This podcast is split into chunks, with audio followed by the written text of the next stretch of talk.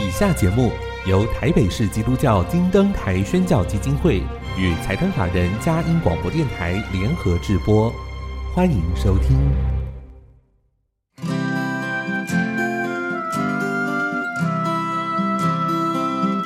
在现代紧凑的生活节奏里，以爱建立和谐的家庭生活，以喜乐专业的态度投入服务。一起营造你我的美丽人生，成为一个快乐又丰富的译文生活家。译文生活家，本节目是由林森南路礼拜堂社团法人中华民国合家欢协会、佳音广播电台联合制作，欧林静主持。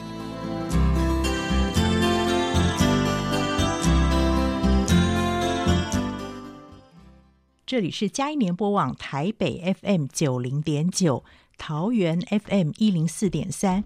各位听众朋友，大家好！您现在所收听的节目是《译文生活家》，我是节目主持人林静，很高兴跟您在空中相会。听众朋友，当我们回首望去，我们成长的道路，你会发现不一定平顺，都会经历高山低谷。回想起我们人生当中每一次关键的转角，是不是都少不了一个重要他人的存在？他是谁呢？他可能是你我成长过程当中一位导师，或者是一个领路人。总而言之，他们对我们的人生产生了深远的影响。今天我们要透过优质的童书作品，在资深儿童文学作家刘清燕老师与家庭教育专家刘龙香老师的分享中，来跟大家谈一谈如何成为孩子生命中的重要他人。音乐过后，开始我们的访问。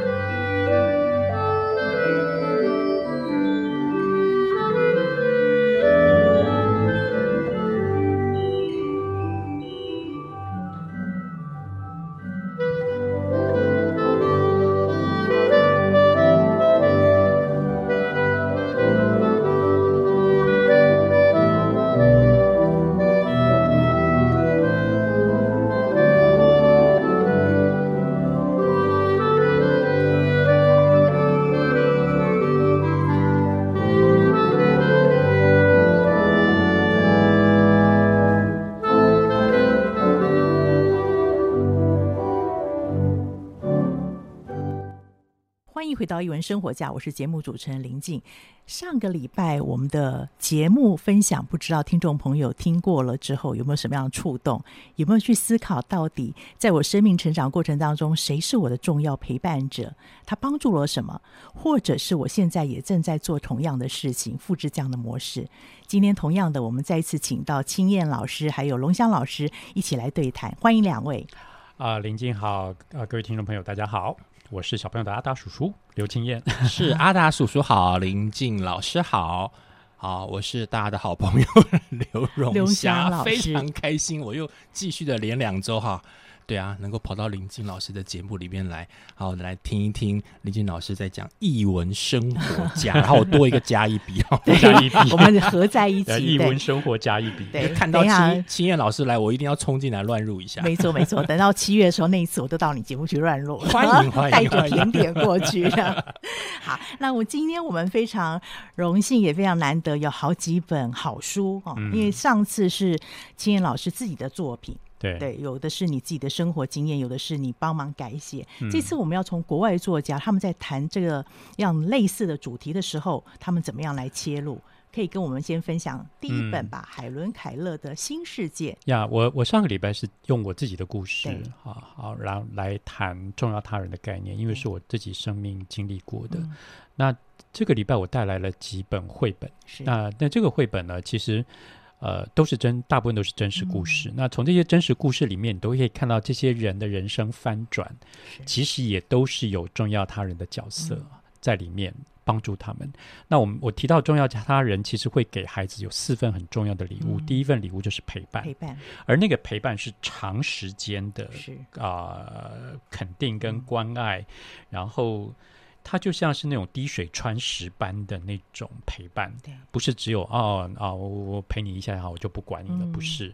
就像卢公公陪了我四十年的这个过程，好、嗯，呃，所以啊、呃，再来就是呃，第二个很重要的礼物，就是在这个陪伴的过程里面，慢慢的你可以帮助这个孩子去建立自信。嗯建立自信，让他觉得他自己是值得被肯定的、被爱的、值得被关心的。然后我是有自我的价值的，是啊，因为这样的自信可以帮助孩子拉高到一个生命的高度。嗯、这就是啊、呃、第三份礼物，就是他可以看到更辽阔深远的人生视野。嗯、那当然，这过程中会遇到一些挫折跟困境。那重要他人也可以帮助孩子在这个过程里面去长出从内在的那种面对困境的勇气跟力量。哈、嗯，那我今天就用呃四本绘本，我们来看这四份礼物到底对这些人产生什么样的影响。嗯、那我带来的第一份礼物啊、呃，第一本书呢，就是海伦凯勒的新世界。那这个这本书的书名很有趣啊，海伦凯勒的新世界，那个新不是新旧的新，而是。心里面的心，哈，Your heart，哈。那这本书其实你知道海伦凯勒的故事，我们大家都很熟悉。他在一岁九个月大的时候就生了一场奇怪的病，那那个病呢，让他失去了视力、听力。那失去了视力、听力之后，他当然也没有办法来得及发展他的语言能力，所以他没有办法看，没有办法听，他也没办法说。于是就所有对外的沟通方式全部都被断绝。断绝了。那你想，你可以想象一个这样的孩子，他在那个处境下生长的、成长的时候，他会怎么办？他他想要讲，讲不出来；他有情绪要表达，表达不出来。于是他就只能最用原最原始的方式，像一头野兽般的狂叫、哭喊、挣扎。哈，所以对他父母来说是一个很大的负担跟压力。但一直到他七岁那年，那个父母帮他找来了苏立文老师。那苏立文老师本身也是一个弱势患者啊，嗯、可是苏立文老师对他的影响就非常的大了啊。第一天见面的时候，把他的洋娃娃抢过来，嗯、然后在他的手指上开始打 D O L L 的这个字。从、嗯、一个简单的手指游戏，海伦凯勒完全搞不清楚他在干嘛的时候，嗯、他用这个方式去吸引孩子的注意。嗯然后开始慢慢的、慢慢的教他怎么样啊、呃、用啊、呃、手语的字、嗯、字母怎么打，然后怎么样去摸点字，怎么样去从格子里面去学会书写哈，还有最重要的是学会生活的礼仪。嗯啊、呃，海伦，你知道，对于看不见、听不到、也没有办法表达的一个孩子来说，他要怎么吃饭？对。他一定就是乱抓，嗯、他要用手去触摸，他也知道他吃拿到手上要吃进嘴里的是什么东西。嗯、可是苏利文老师坚持不让他做这件事，嗯、他说文明的人就要用刀叉。刀叉对，那他不愿意啊，狂叫。嗯、那苏利文老师就把刀叉绑在他手上，硬是抓他的手，说你就是要这样切肉，这样放进嘴里。很坚持，很坚持。然后教他认字，是他其实我们一般孩子的认字跟。跟他可能完全不一样，我们用看的，他看不到，嗯、于是只能让他用碰的。嗯、所以海伦凯勒呢，第一个学会的字是 water，嗯，老师在那边打帮谱，让他手去摸水，然后在他另外一只手上打出 W A T E R，、嗯、好，这几个字，他才知道说，哦，原来老师是在告诉我这件事。嗯、那透过这样子，你知道这个学习的过程非常漫长，但一旦他学会了。表达，老师帮他设计一个特别的格文的东西，嗯、然后教他怎么书写。当他学会书写的时候，他就不停的写；嗯、当他学会点字阅读的时候，点字阅读的时候，他就不停的阅读。所以他在二十岁那一年申请到哈佛大学的特殊教育学院，嗯、他就去那边念书。你知道他他怎么念呢？看不到，听不到，也没办法说，嗯、还是苏立文老师在陪他。陪嗯。一边老师一边上课，嗯、他一边帮在手上帮那个啊海伦凯勒打手语，另外一只手还要抄笔记，对，还要抄笔记，就这样帮助海伦凯勒念完四年书。我很喜欢书里面有一张图很有意思，就是他在讲他念书毕业的时候，呃，你看。这张在樱花树上的图，那海伦凯勒坐在树上，嗯、老师在下面。他说：“其实，其实如果没有老师，你看，你可以看到非常美的一幅画，对不对？这在他童年根本想象不到的。的可是因为有啊、呃、苏立文老师的帮助，所以他可以等到这个漫长的陪伴过程里面，嗯、可以让他变得是一个有自信的孩子，也把他拉到生命的一个高度，高度了。嗯、对。”所以他后来有写，你知道苏立文老师总共陪伴了他四十九年。嗯，对，卢公公还没有破他的记录。你们生命还在继续，虽然有可能。对，苏立文老师陪了他四十九年，一直到他五十六岁那一年。他所以海伦凯勒后来说：“我很纳闷，如果当时没有他走进我的生命中，我的人生究竟会变成什么样？”是。那苏立文老师在他的生命里面，就是扮演这个慢，你知道陪伴的角色。很漫长的、很辛苦的这个陪伴的过程。那因为有这样的一个漫长陪伴的过程，所以他甚至海伦凯勒后来可以练习到可以说话。嗯，可以说话。我在大学呃上英文课的时候，老师曾经播放过一段他演讲的、嗯、的那个录音带给我们听。老师说，当然不是那么清楚，是，可是你真的听得懂他在讲什么。而且他关注的很多是女性主义这些议题类的，对，对，而且特别是盲人教育，因为整个美国的点字统一是他做出来的，嗯、统一推广哈，那那是他海伦凯勒呃最重要的一个贡献哈，所以后来他在一九六八年的时候得到了那个自由勋章，那个自由勋章是美国总统美国可以给平民最高的荣誉哈，嗯、那我我觉得。很感动的，就是我在里面看到了苏立文老师的这个角色。嗯、你知道他自己眼睛也很不好，对，到后来几乎要全盲了。嗯，可是他用他自己的人生在陪伴着海伦凯勒，让他可以从一个受伤受挫的一个小孩，慢慢的去成长，然后被肯定，知道有人重视我。嗯、就像当时我愿意，我我很想放弃我自己，嗯、而卢公公要看我的成绩单一样。你是值得被看重的，你是有价值的。是，让海伦凯勒知道这件事。那我很喜欢这本书的原因，是因为通常我们写书就是两个观点，一个是作者观点，嗯、一个是图像绘者的观点。嗯那这本书呢，多了一个海伦凯勒的观点，观点，因为这本书的文字呢，中间会融合了海伦凯勒所写的自传的内容。嗯、那作者把它节录出来放在书里面，嗯、所以有一些不同的比较大的字体，你就可以看到海伦凯勒跳出来说话。是。他说：“生命之初，我过得很单纯，就像每个小生命一样。嗯、在阴郁的二月，疾病降临，封闭了我的眼睛、耳朵。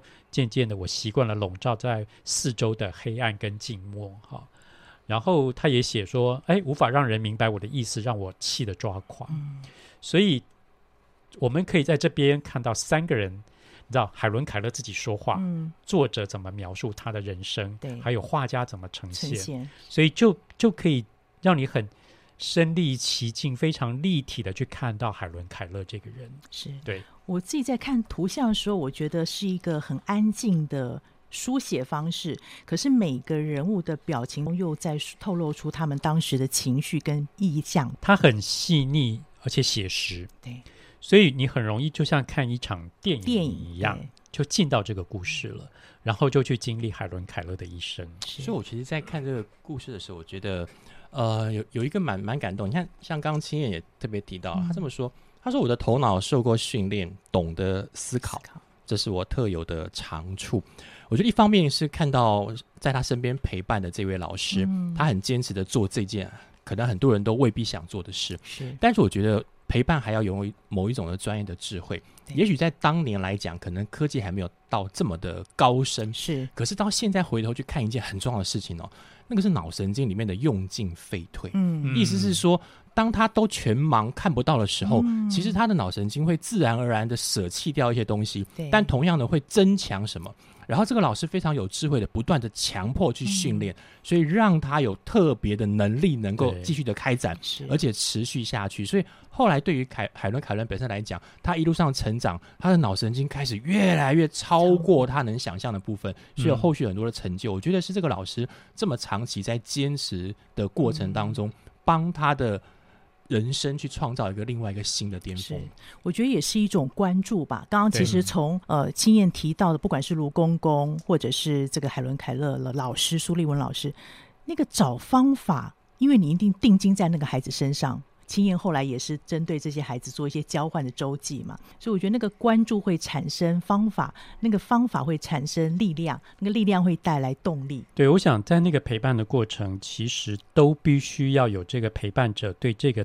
这个受受陪伴的孩子有嗯额外的时间跟特别的照顾。嗯、那我很喜欢这八个字，就是说你你如果在他身上付出额外的时间跟特别的照顾，嗯、你可以看出他这个啊、呃、的影响。其实我们认识的很多绘本的创作者，包括我们很熟的 Patricia Polacco，对，Polacco 也是哈，他有很严重的阅读障阅读障阅读障碍，可是也是因为遇到一个很。五年级的时候，很棒的老师叫福科老师。那他特别请了一个啊阅读可以协专业的老师来协助他，因为这些额外的时间跟特别的照顾，让他后来其实可以克服阅读障碍，可以自己阅读之外，他还能够创作书给小朋友读。很多孩子其实都需要有这样的人，所以这是我强调，如果每个孩子身边都有一个这样的重要他人出现的时候，不管是谁，在他很有需要的时候。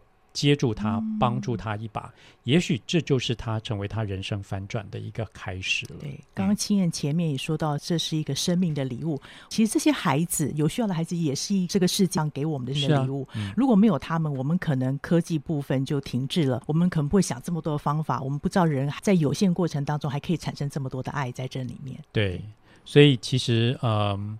我想不只是海伦凯勒，那我们后面接下来会谈好几个故事的例子，其实都可以看得到这些生命中的重要他人，重要他人对孩子的影响。那个影响，可能你单单就海伦凯勒的例子就可以看出来。那苏立文老师给的不是单单陪伴这个礼物，嗯、他甚至帮助他建立自信，是把他生命拉到一个高度，嗯、甚至帮助他自己去面对人生中的困境跟困难。而这四份礼物常常就是重要他人一起给的。嗯、那接下来的，的呃几本书，大家也都可以看到，其实这个礼物不是一个一个给啊，每个人重要他人只能给一份礼物。嗯、就像卢公公给我的也是这样的四份礼物。所以我其实很很希望每一个孩子身边都有这样的重要他人陪伴。嗯、然后我相信，如果孩子有有有这样的人在他身边，这个孩子其实。其实就可以长得一比较是身心健全，而且是健康的孩子。我们先进一段音乐，待会儿再听听看青燕要带给我们其他什么样的故事。我们先进一段音乐。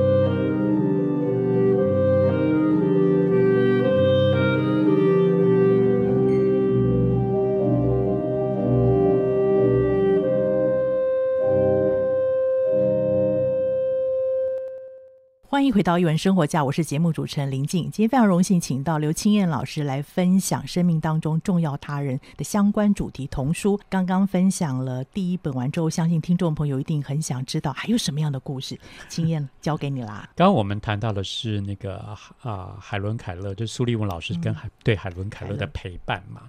那这个陪伴长达了四十九年。嗯、那这个四十九年成为海伦凯勒人生很重要的一个，不只是翻转，还有一个他成长发展的。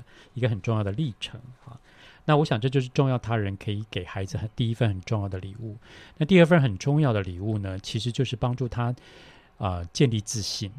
你知道我自己在经历那种小时候的那种不不愉快，嗯、我其实有一段时间是非常畏缩的、退缩，然后甚至后来经历了呃哥哥过世以后，我几乎都完全放逐自我了。嗯、可是，在那个时候。卢公公其实就是在扮演这个角色，嗯、他要让我知道你是一个有价值的人，嗯、你是一个值得被肯定的人，所以呢，他开始看重我，嗯、他开始看重我，导致我必须开始看重我自己，嗯、然后我才开始慢慢从谷底往上爬。所以，其实我后来在看到我要介绍的这本书的时候，某种程度我也觉得我。在我的成长过程里面也，也、嗯、也是类似的，对，有一个类似这样的经验哈。这本书叫做《昆虫女孩》，嗯、那作者有两个人哦，嗯、一个叫苏菲亚·史宾塞，一个叫玛格丽特·麦纳麦纳马拉。好，那但是如果大家主仔细看这个《昆虫女孩》上面、嗯、这个书名上面有有一个小小有一行小小的字，写着什么呢？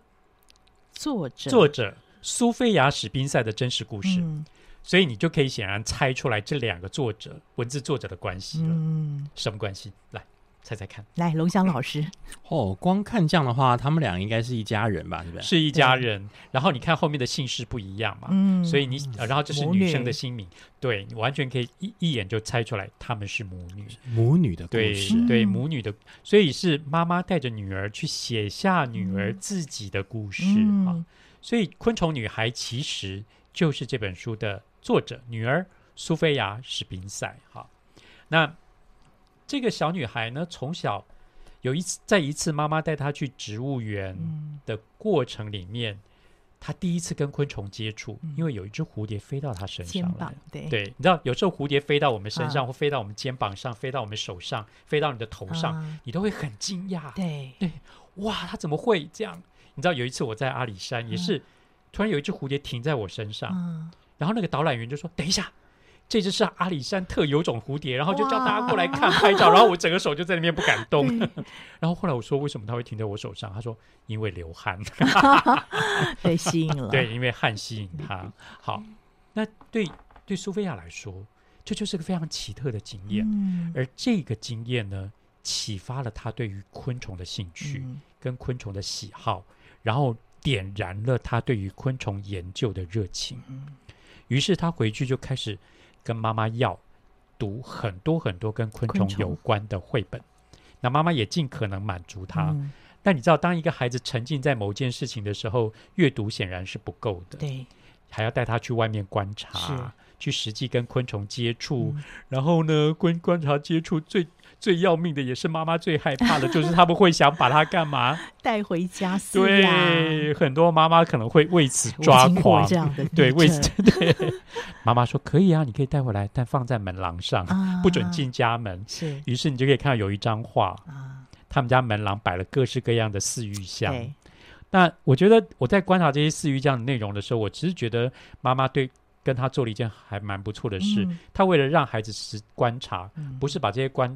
昆虫弄死变成标本，而是模拟一个它生活的生态，对生活的生态，让昆虫在里面自然的生活跟成长。一来让孩子可以看，嗯、二来让又不伤害到这些昆虫。哈，等到一段时间，也许就放走了，了就换哈。那但是有一天。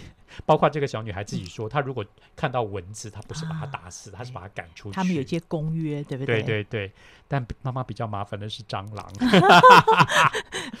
她妈妈跟我一样，对，尤其是那种会飞的。没错没错，我也是怕会飞。对，那有一次碰到那种会飞的蟑螂，妈啊，好了，妈妈只好带着他去处理了。但这一切呢，都在他进小学前跟。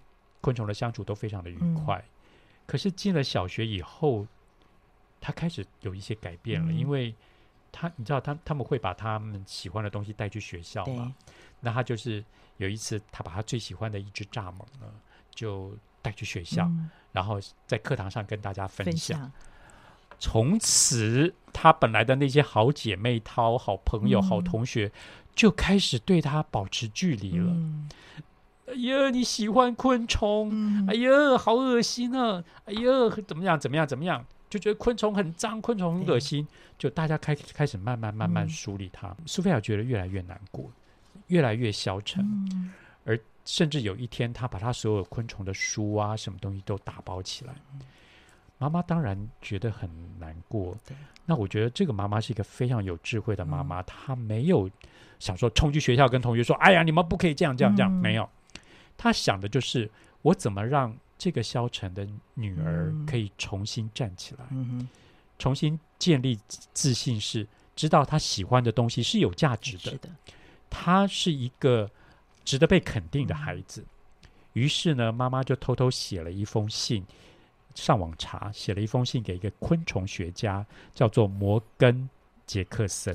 而摩根杰克森这个昆虫学家呢，就回了一封信给苏菲亚，嗯、跟他说：“哦，喜欢昆虫的女孩多的是哦，而且很棒，很棒，很棒啊，怎么样？”那接下来他又把这件事苏菲亚的事情 PO 在他们的群组里面，而且开始发酵了。嗯就是来自世界各地的各的喜欢昆虫、研究昆虫的女科学家，纷纷的寄明信片、嗯、寄照片、寄卡片来给苏菲亚。而苏菲亚那时候突然惊觉说：“原来有这么多女生喜欢昆虫，嗯、我不是个怪胎、嗯、啊，我很正常。”而这件事情对她有了翻转性的影响，对，甚至让她上了电视，让她在同学面前变得更有自信。嗯、对，我喜欢昆虫，嗯，对，很多人跟我一样。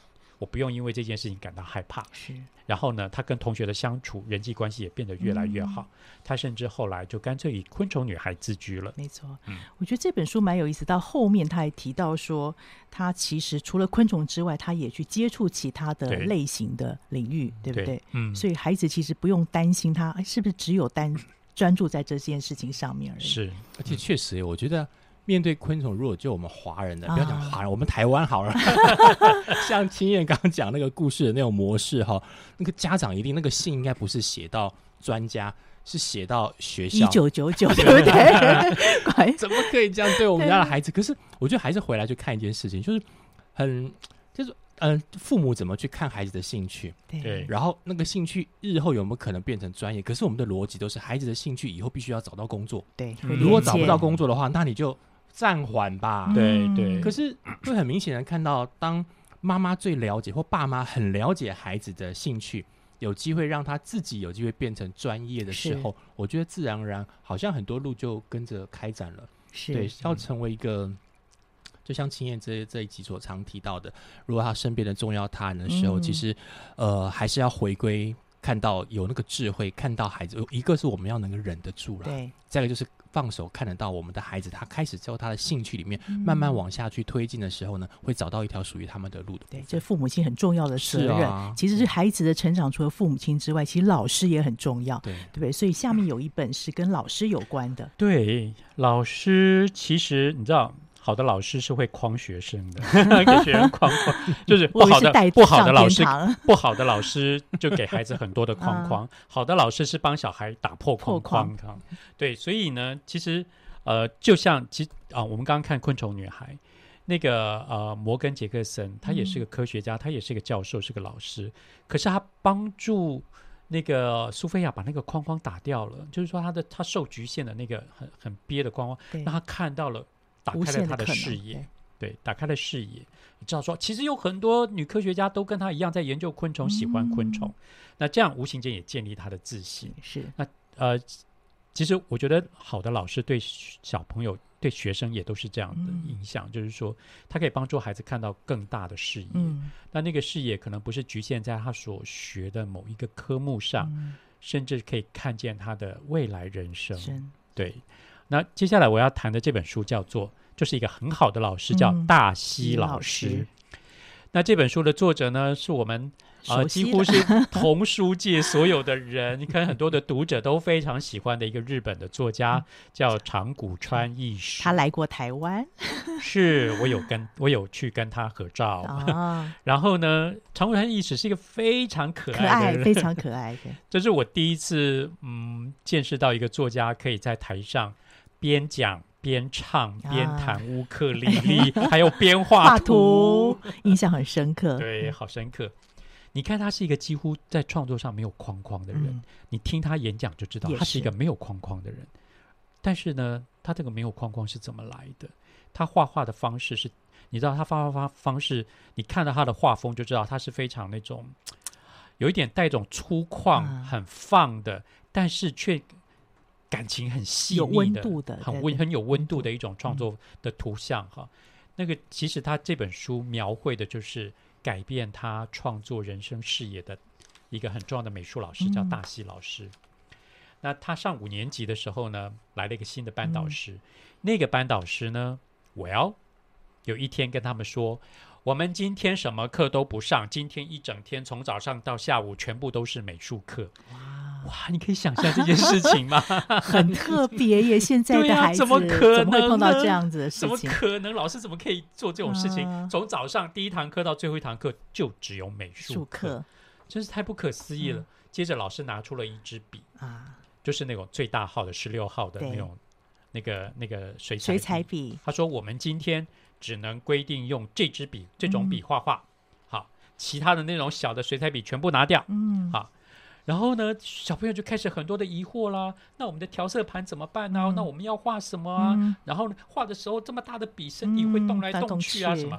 老师就是说，对，这就是目的。嗯、他说，我就是要让你们不要在那边细细的刻东西。啊、然后呢，调色盘就用你们的垫板啊。然后呢，用教学呃教室的水桶来洗笔，嗯、然后去画你们想画的东西。嗯、但画的时候。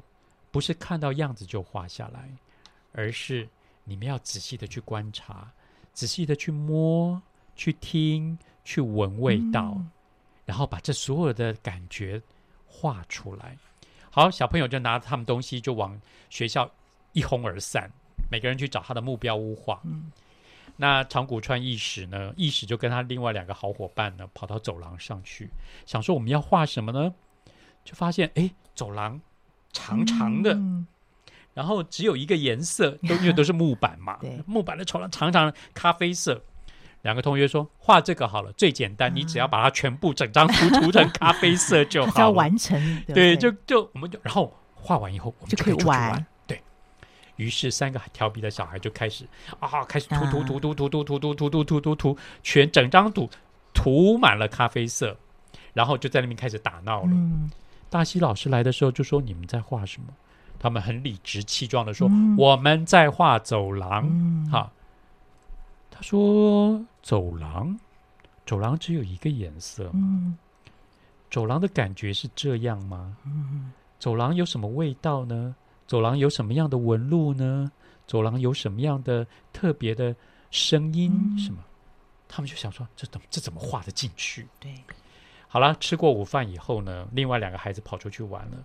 长谷川一直跑回来，那跑回来原来的走廊，嗯、他开始听，嗯、听到一些嘣嘣嘣嘣嘣嘣嘣的脚步声。他开始闻，他开始在那边观察阳光照射到走廊上产生的光光影的变化。嗯、于是他发现了一些很特别的事，嗯、他就开始。调了不同的颜色进去了，开始一层一层一层一层的往上加，嗯、在它原本的咖啡色上面出现了红色，嗯、出现了黄色，出现了蓝色，出现了绿色，出现了黑色，开始堆叠上去，嗯、而那个走廊变成是一个非常有分层次、层次重量、很有氛围，对，对，有厚度，而且很有氛围的一个一。的一个感觉，嗯、感觉虽然整张图还是那个 还是那样，但是完全不同了。我觉得有感情在里面了。是，所以其实长谷川一史，呃，后来在描述大西老师的时候，嗯、他其实就是说，当他宣布说今天一整天都是美术课的时候，他几乎就愣住了。嗯，怎么会有这样的一位老师？然后呢，他他要我们使用的画笔跟调色的方式都跟以前大不相同。他说以前我们画画就是一边画一边跟同学在玩，嗯、但老师的这句话却完全改变了他的创作想法，嗯、燃起了他的创作欲望。这是他一生的宝藏。对，帮助他破框，希望我们可以成为孩子帮助他破框的人。那我们先进一段音乐，待会呢，我们就来看一看，还有哪一个故事会影响到我们。我们先进一段音乐。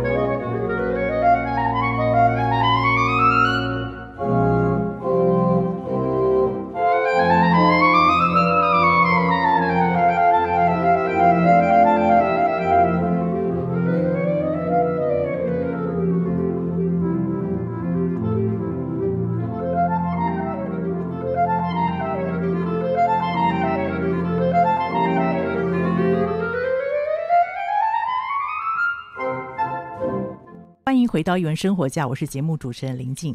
刚刚青燕分享了大溪老师这本书，我们跟听众朋友要一个呼吁。这本书里面有一幕是大溪老师的鼓励之下，陈谷川先生画出的那张图，嗯、真的鼓励大家一定要翻开来看。很多时候画油画的人会在堆叠很多的层次，就像那样的感觉，你会发现那个灵动感、那种感情的丰富性。那我相信在成长过程当中，我们都有碰过不同的美术老师或是其他的老师，要不要分享一下你的经验啊？我看到大西老师的时候，我其实也想到我小小学的时候影响我非常大的一个美术老师。嗯，呃、我我小学念了两个学校，在第一个呃第一个学校的时候，那个时候我其实才三年级吧，嗯、但我遇到一个美术老师，其实他也不是正规美术老师，他就是什么课都教的班导师。嗯、那美术课他当然也一起教，这样美劳课。那我记得那个时候画画的时候，我我不是很喜欢美美劳课，嗯、是因为。他要我们画东西都要画的一板一眼，嗯、但他常常给分的标准就是你画的像不像。哦、我记得有一次我们要画妈妈的画像，嗯、他叫我们每个人带一张妈妈的照片，嗯、然后要在那个照片上打格子，打出九宫格。国小、欸？对，打出九宫格，然后要在画纸上也打出九宫格，哦、然后照那个样子把。把妈妈画下来，他把你当自由生来学，然后我就想说啊，什么啊？我在妈妈脸上画格子，然后照着那个格子，好像在描一张地图的感觉。嗯、所有妈妈都活在九宫格里，格里面，难怪妈妈没办法破框，对不对？对啊，我那时候就很难受。但是后来我小学四年级转到另外一个学校，嗯、那我遇到另外一个老师，那个老师是一个画家啊。他其实每次在我们画画以前，当然会有个题目给给给小朋友画嘛。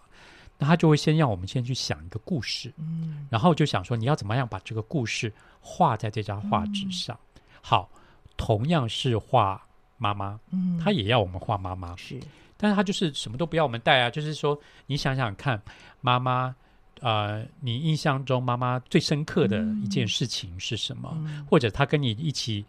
做的最好玩的一件事情是什么？他说：“你就让我们自己去想一个故事情境画下来。嗯”那那个时候呢，我脑袋里面就蹦出来有一次很很丢脸的画面，就是我在外面玩，那裤子不小心弄破了，嗯、就整个裂开。然后回到家以后呢，我妈就说裤子脱下来，嗯、然后我就穿着一条可小内裤，嗯、然后呢，我妈妈就当场帮我把那个裂开的地方补起来。嗯、那我就画了那个那个那个景。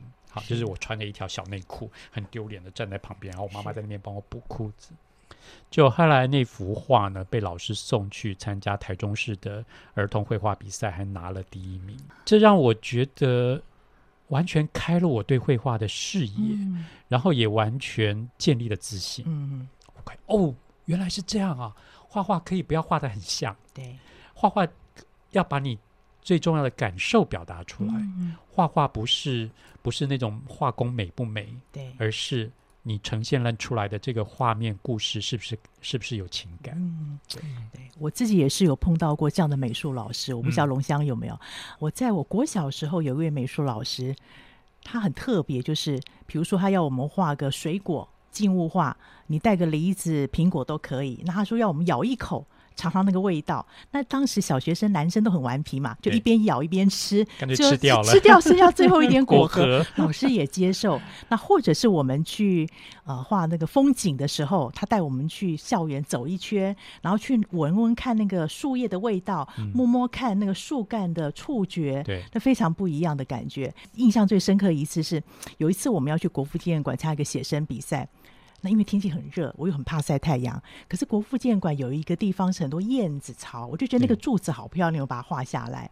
后来那个老师他跟我说，他说因为这次的主题是国父纪念馆，所以一般人都要画一个国父画一个建筑物，对建筑物。可是老师最喜欢你的，因为觉得你画的是有感情的。这样，嗯、我觉得那次给我很大的帮助，我完全觉得哎，不得奖也没问题了。对对啊，你讲到那个绘画老师的话哈，嗯、但我觉得我小时候呃国中的一个绘画老师，啊、一个美术老师，蛮有蛮有趣的。嗯他有趣就是也是一样，我觉得就是写生嘛，就带到那个我们的校园里面啊，到处去看。那个老师好好玩是，他每次上绘画课的时候，几乎都会陪在我还有另外一位同学旁边，嗯、其他同学几乎是放生状态，嗯、我也觉得不是挺好。意思是说。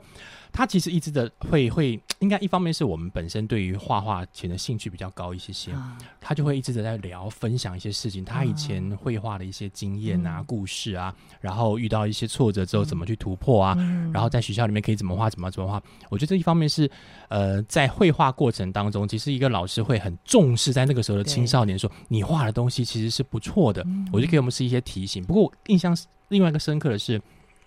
以前在国小的教我作文的老师，嗯，可能也是好几个，比如说导师兼具或者什么的。但是我印象很深刻的是，那个老师就像在上个礼拜曾经亲眼有有提过说，他会跟一些很好的很好的孩子用交换周记一样。啊、一方面，我们那时候也是要写练习写，周记然后一般周记就随便乱写。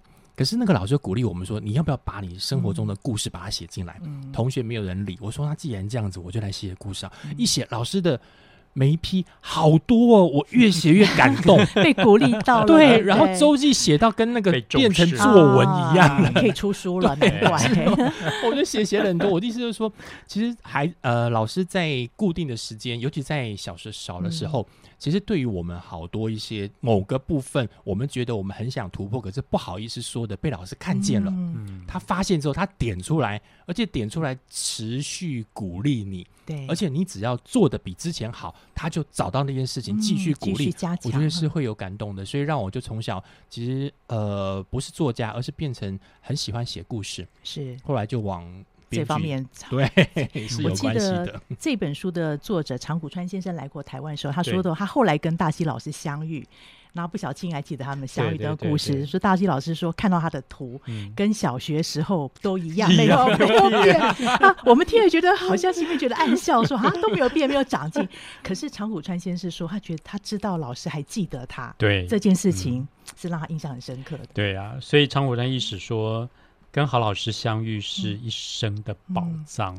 那我相信。呃，其实我常常在外面演讲，然后有时候我也会鼓励老师说，如果你愿意为一个学生有额外的付出哈，嗯、额外的呃额外的时间跟特别的照顾哈，那我相信这个对孩子的影响是很大的。嗯、一来他会觉得自己被重视，然后二来他会觉得他就有自信啊。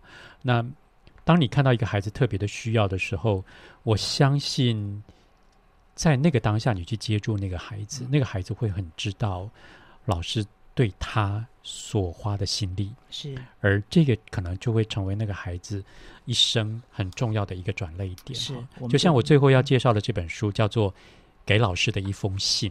好，给那这个作者呢，呃，其实这个作这个并不是一个真实的故事哈，嗯、但是这个作者说，他常常在校园跟跟老师们啊、呃、分享，跟小朋友讲故事。他遇到过许许多多充满爱心、敬业的老师，嗯、他觉得这些老师日复一日的为小孩付出，然后。呃，成为他们很很棒的一个陪伴帮助者，嗯、所以他这个故事是要献给那些老师的。师所以故事里面有一个小女孩，其实其实应该是一个大女孩，嗯、她已经长大了，回溯了，回溯了，写了一封信给她的老师。哈，那从她小时候开始写起，她第一次进入到这个校园，然后呢，她的穿着打扮，因为那天下着大雨，嗯、然后他就是湿淋淋的进来。老师呢，就也没有责怪他，但是老师跟他说：“哦，你很像某一个女探险家，你很像那个女探险家。”然后呢，用这个方式吸引他进入到课堂。因为我觉得老师有看到他的特殊性，有一些状况，对，对不对？因为他的状况就是他坐不住，嗯，他动来动去，是，他没有办法跟上大家，嗯、甚至他也没办法阅读。好，这所有的症。症状好，所有的症状就是 ADHD 好、嗯，他是一个呃有阅读障碍的呃过动症的孩子，所以有时候老师在讲课的时候，他他会突然打岔，嗯，好，那老师告诉大家说，我们这学期非常重要的一个任务就是我们要来弄一个自己的菜园，嗯，好，自己种菜，但你要种菜，老师会带着他们到处去。去观察植物啊，嗯、然后去去观察一些自然生态，然后回来才能够知道自己该怎么做。嗯、可是，在老师带他们离开校园的时候，所有的小朋友都围在老师身边，就他一个人到处跑，嗯、到处闯祸。然后呢，老师非常害怕哈，可是老师还是包容他，嗯、甚至在呃班上学呃。班上那个饲养的饲养的老鼠需要有人照顾呃照顾的时候，这个小女孩主动跳出来说她要照顾，嗯、老师也尊重她，嗯、也让她做。可是呢，感恩节那一天，他们全家在吃着感恩节大餐，嗯、他们家的猫也吃了一个感恩节大餐，就把其中一只老鼠吃掉了。老鼠派。对。那他为了呃，他偷偷的再去买了另外一只老鼠放回去，嗯、他以为神不知鬼不觉。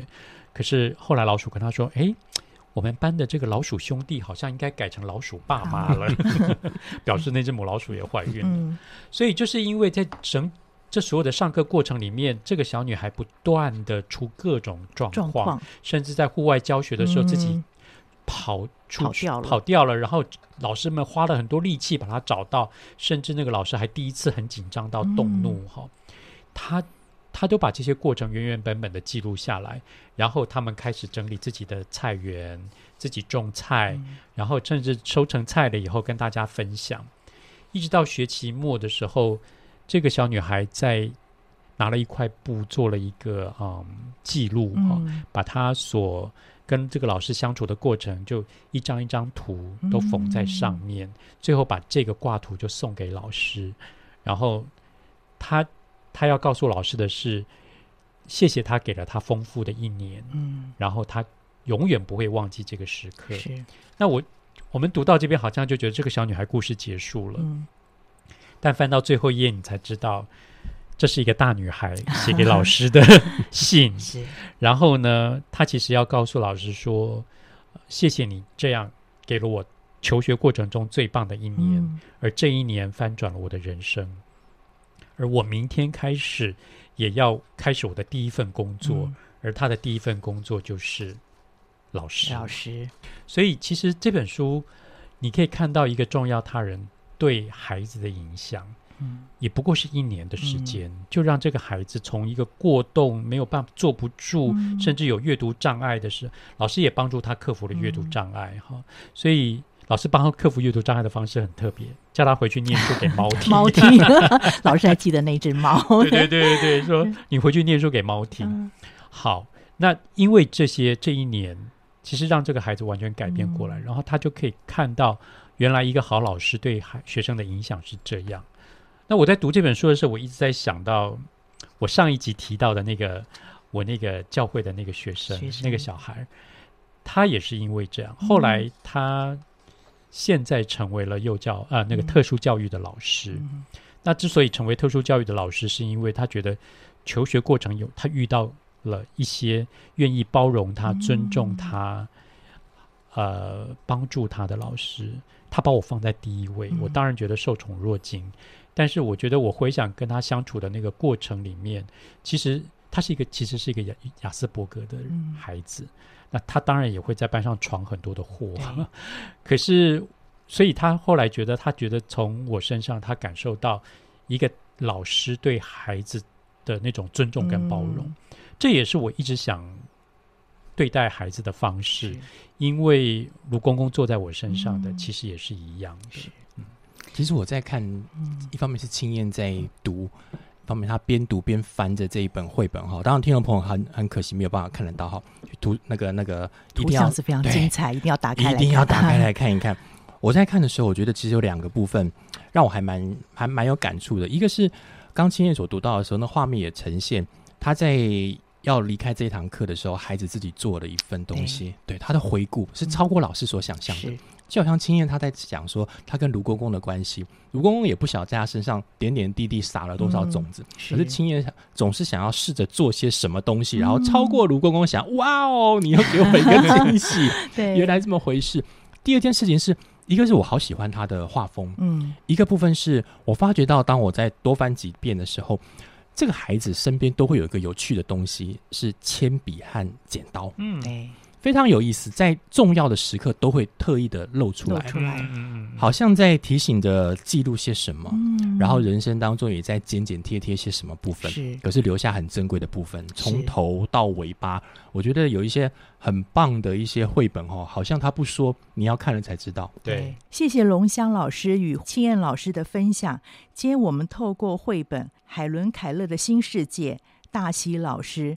给老师的一封信，跟昆虫女孩都是维京国际出版的。发现绘本也反映我们的人生。听众朋友，你在我们奔走人生的旅程当中，你是否也想起那个曾经帮助你的重要他人呢？也期许我们自己成为这样的人。今天的分享之后，如果您欲罢不能，在这边有一个特别的讲座要推荐给您。七月十五号的下午两点到四点半，在桃园图书馆的新总馆有一个阅读新世界的系列讲。座，它是由许多优质的老师共同组成的，其中青燕老师的讲座。